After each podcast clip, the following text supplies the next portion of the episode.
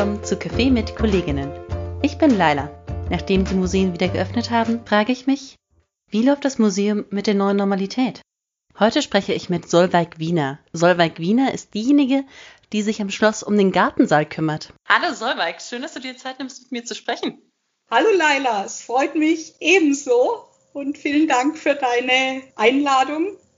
Du bist Eventplanerin und zuständig für den Gartensaal, wenn ich das richtig verstanden habe, oder? Ich bin äh, ja Eventplanerin oder auch äh, Kulturmanagerin, nicht nur zuständig für den Gartensaal. Ähm, das ist aber momentan aufgrund der Corona-Situation meine Schwerpunktaufgabe, also die Vermietung und die Vermarktung des Gartensaals, quasi der Ausgangspunkt der barocken Stadtgestaltung Karlsruhe im wunderbaren äh, Flair, sehr gefragt für Hochzeiten, Trauungen, wissenschaftliche Kongresse, Vorträge, kulturelle Events. Ich bin ansonsten unter anderem auch zuständig für äh, Veranstaltungen zu unseren Sonderausstellungen im Bereich der Erwachsenenbildung, für Großveranstaltungen aller Art, wie beispielsweise die Kamuna, die Karlsruher Museumsnacht, mit meinen Kollegen zusammen selbstverständlich, auch für Eröffnungen, ja, und allerlei Sonstiges. Aber das heißt, du hast wirklich eine große Bandbreite an Veranstaltungen, die du managst, also von den Trauungen, wo zwei Leute sich das Ja-Wort geben und noch 150 andere dazu einladen, bis hin zu den großen Tagungen und Kongressen, wo es dann, wie viele Leute sind insgesamt? Ja, so um die, was soll ich sagen, um die, um die 200 würden bei uns in den Gartensaal passen, aber da kann der Kunde ja immer individuell auch entscheiden, wie er den Gartensaal entsprechend ähm, ausstattet, schmückt, dekoriert und bestückt. Dieses Jahr war es ja für Trauungsfreudige schwierig. Wie läuft das denn für dich? Du konntest, musstest wahrscheinlich ganz viel absagen. Ich musste sehr viel absagen. Also ähm, an sich jetzt erstmal bis in den ähm, Oktober hinein zeichnet sich aber auch noch nicht wirklich ab, wie und in welchem ja, Umfang, mit welcher Personenzahl wir den Gartensaal weiter frequentieren dürfen und können anhand der Auflagen.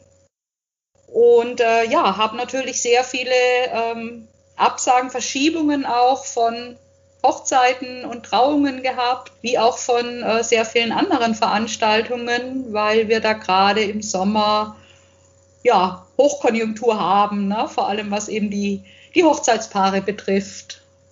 Ja. Also die meisten waren sehr verständnisvoll und, und kooperativ. Ähm, ja, sie sagen dann so irgendwie im, im, im Leeren zu heiraten oder ohne das äh, Ambiente drumherum nö, ist nicht so ganz. Also die haben dann ihre Feierlichkeit verschoben. Schwieriger war es für die Gäste mit dem, mit dem äh, Trautermin, na, weil die mussten dann tatsächlich ausweichen aufs Standesamt selbst oder dann halt äh, entsprechend verschieben. Ich habe da rausgehört, dass der Gartensaal noch gar nicht wieder geöffnet hat. Stimmt das? Das ist korrekt. Also für interne Veranstaltungen ja. Der Gartensaal ist unser neuer Konferenzraum und ist fast täglich belegt. Ich sage, äh, glücklicherweise haben wir diesen, denn sonst könnten wir uns gar nicht mehr in größerer Runde treffen. Und es gibt doch sehr viel zu beratschlagen, zu planen, auch an neuen Konzepten zu arbeiten. Aber äh, für die Öffentlichkeit ist er noch nicht zugänglich. Also vorerst bis Anfang Oktober. Wir werden sehen, wie sich das dann weiter gestaltet. Also sicher nicht im gewohnten Umfang. Mit der Schließung vom Museum und eigentlich diesem Lahmlegen des öffentlichen Raums, der Kulturlandschaft, also kannst du das mal zusammenfassen? Ja, also mein Job ist nicht ganz flach gefallen. Klar, zum einen hatte ich ja sehr viele Anfragen und äh, Verschiebungen. Ne? Mhm. Ne? Anfragen für die Zeit nach Corona, für 2021 viele Verschiebungen, viele Stornierungen. Ich habe äh, die Zeit auch genutzt, um neue Veranstaltungsformate zu generieren. Wir wollen äh, das Schloss so ein bisschen auch dem jüngeren Publikum zugänglich machen. Hab da auch schon was in petto, was allerdings noch ähm, ja ein, ein Geheimnis bleiben wird vorerst ja, habe zu äh, Veranstaltungsrecherchen auch zu den kommenden Sonderausstellungen gemacht, was man da so ja, für Jung und Alt anbieten könnte. Habe Arbeitsprozesse optimiert, weil ich ja sehr viel bei uns im Hause zusammenarbeite mit Marketing, mit dem technischen Service, mit sonstigen Kollegen, habe geschaut, was kann man da ja einfach an, an, an Prozessen vereinfachen und habe äh, nichtsdestotrotz mit unserem technischen Team den äh, Gartensaal komplett renoviert. Also der erstrahlt in einem ganz neuen Glanz. Ach klasse, was habt ihr denn renoviert zusammen? Ja, also wir haben unterschiedlichstes gemacht. Wir haben ihn gestrichen, wir haben die Kristallleuchter polieren lassen von einem Restaurator, wir haben den Boden aufpolieren lassen, wir haben die Gardinen gereinigt. Also er ist jetzt wirklich, man sieht es, wenn man reinkommt. Ja.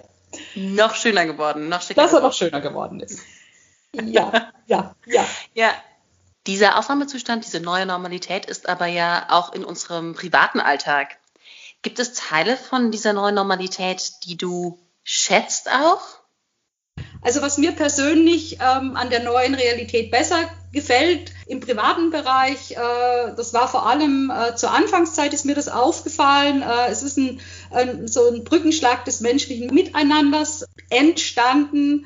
Man hat etwas wertebewusster gelebt und es wurde viel kreatives Potenzial frei, na, wenn man so an Italien denkt, wo auf den Balkonen gesungen wurde und, und, und, und. Da hat sich doch irgendwie einiges getan und ich würde mir wünschen, ja, man würde das so ein bisschen ähm, verinnerlichen und beibehalten. Ja. Für die Museumswelt es ist so eine äh, kreative, digitale Museumswelt entstanden, weil man ja den Kontakt zur Gesellschaft trotzdem aufrechthalten wollte. Ähm, wir beispielsweise haben äh, virtuelle Ausstellungsrundgänge geschaffen, Podcasts, wie wir es jetzt machen, Geschichten zu Exponaten erzählt, durch Online-Spiele versucht, das äh, Publikum ähm, ja, zu binden oder auch zu zeigen, Mensch, bei uns geht was, wir machen was, bleibt bei uns. Ähm, ja, selbst äh, Videokonferenzen oder durch unsere äh, BLM Cloud ist es uns äh, ermöglicht worden, im Homeoffice äh, zu arbeiten. Soziale Medien sind ausgebaut worden. Also es hat sich sicher einiges getan. Ne? Und von daher würde ich sagen, die Krise als Chance zu sehen, sich quasi den Museumsobjekten ja einfach auf innovative und kreative Weise zu nähern. Äh, super. Ich würde es als Ergänzung sehen. Klar, einen realen Museumsbesuch kann diese digitale Welt nicht ersetzen. Denkst du, dass Museen davon was beibehalten werden? Oder denkst du, dass das eher wieder mh, hm, runtergefahren wird, diese digitale. Also ich finde schon, dass man an den heutigen Puls der Zeit äh, andocken sollte und das beibehalten sollte und auch weiterentwickeln sollte. Eben ähm, als Ergänzung, tolle Sache. Aber kein Ersatz. Aber kein Ersatz. Vielen Dank für das Gespräch, Solveig. Danke, dass du dir die Zeit genommen hast, mit mir zu reden heute. Ich danke dir, Laila, für das sehr nette Interview. Ja, gerne. Nächste Woche frage ich weiter nach dem Museumsleben in der neuen Normalität. Wir freuen uns, wenn ihr uns besucht. Digital unter landesmuseum.de slash digital oder analog im Karlsruher Schloss. Ansonsten freue ich mich auch, wenn ihr hier wieder mit dabei seid. Abonniert einfach den Podcast. Bis zum nächsten Mal.